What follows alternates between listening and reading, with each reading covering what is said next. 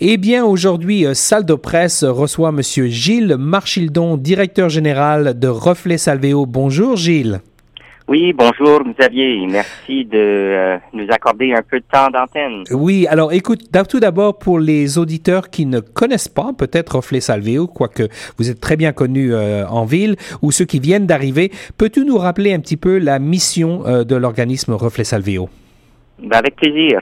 Donc, on est un organisme sans but lucratif, donc avec des membres, euh, qui dont la mission c'est de conseiller le système de santé sur comment euh, on peut améliorer les services de santé en français.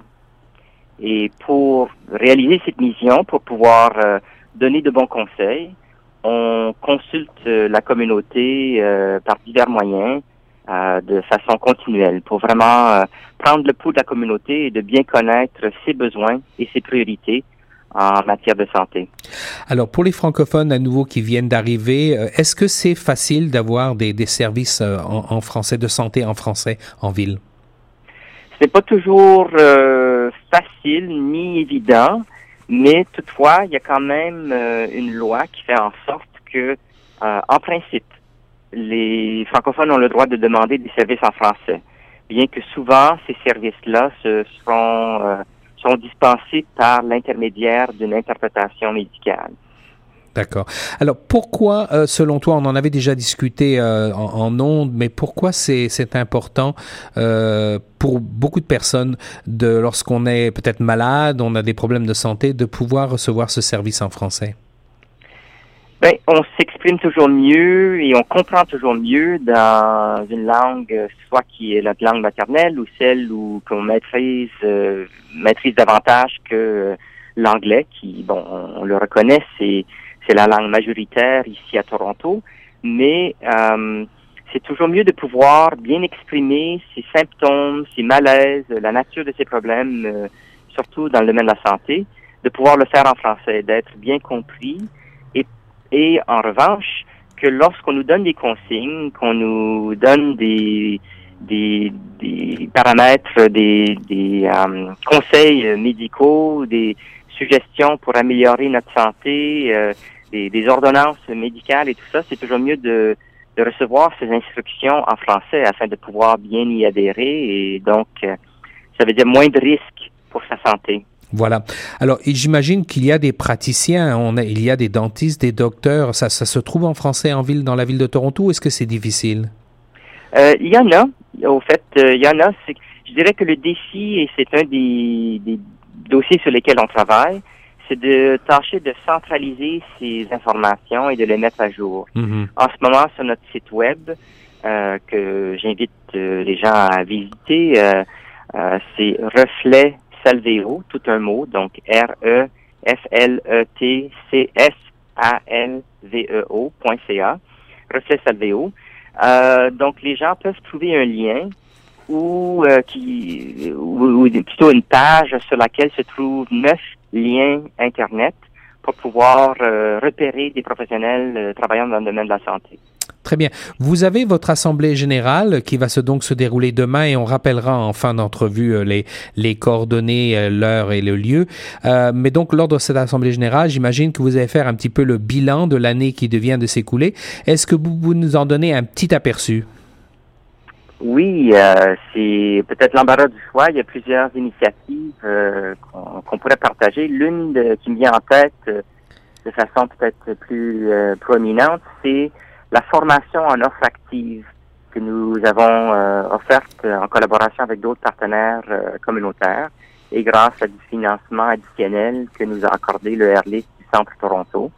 Et c'est la première fois qu'on offre une formation en anglais pour des fournisseurs de services de santé qui, euh, de manière aussi détaillée, euh, c'était quand même une formation de presque 23 heures en trois tranches, en trois journées et ça porte sur l'offre active.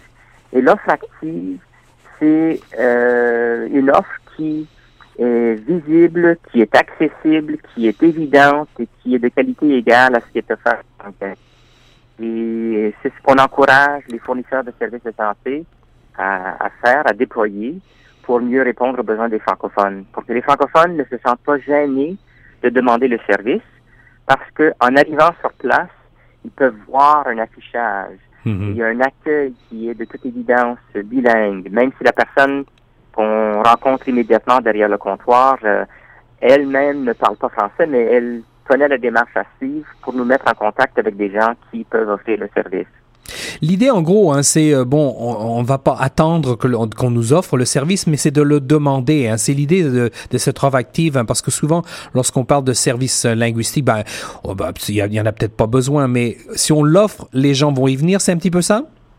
Tout à fait, oui. Euh, euh, offrez le service et vous allez voir que les gens vont davantage le demander. Oui.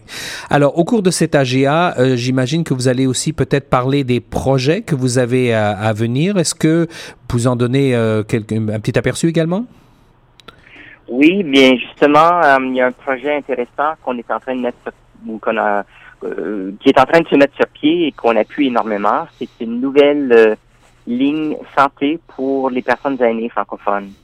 Et donc, euh, euh, c'est une demande de financement que Centre d'accueil héritage a déposé, qu'on a appuyé et on espère que ça va voir le jour cette, année. Et on a aussi, nous, de notre côté, un, petit projet de sensibilisation des personnes aînées euh, en ce qui est trait à la maltraitance. Très bien. Et donc, on va déployer ça bientôt. On va faire des, on va aller dans la communauté, présenter de l'information pour que les aînés puissent euh, mieux connaître les services qui existent pour répondre à leurs besoins. Très bien. Alors, euh, Monsieur Marchildon, euh, on va maintenant donner les, les l'heure, le lieu et la date de cet AGA pour ceux et celles qui souhaitent y assister. Et on, est, on souhaite la bienvenue. Je veux dire, on encourage les gens à s'inscrire d'avance, mais même si vous n'êtes pas inscrit, vous pouvez toujours vous présenter à la dernière minute. Donc, à 18 heures, le mardi 29 août. Et c'est au, dans un hôpital qui s'appelle le Women's College Hospital. Et c'est au 76 rue Grenville. C'est près de Collège et B. D'accord, d'accord. Alors, je vais le répéter à nouveau. Donc, c'est demain, euh, mardi 29 août à 18h. Et donc, c'est le 76 rue Granville et c'est au sein d'un hôpital. Eh bien, donc, salle de presse aujourd'hui recueillait, euh, accueillait, pardon, euh, monsieur Gilles Marchildon, directeur général de l'organisme Reflet Salvéo, qui va donc tenir son assemblée générale demain. Eh bien, monsieur Marchildon, on vous remercie. C'est le plaisir, c'est le mien. Quant à nous, nous restons à l'écoute de chaque FM 105.1.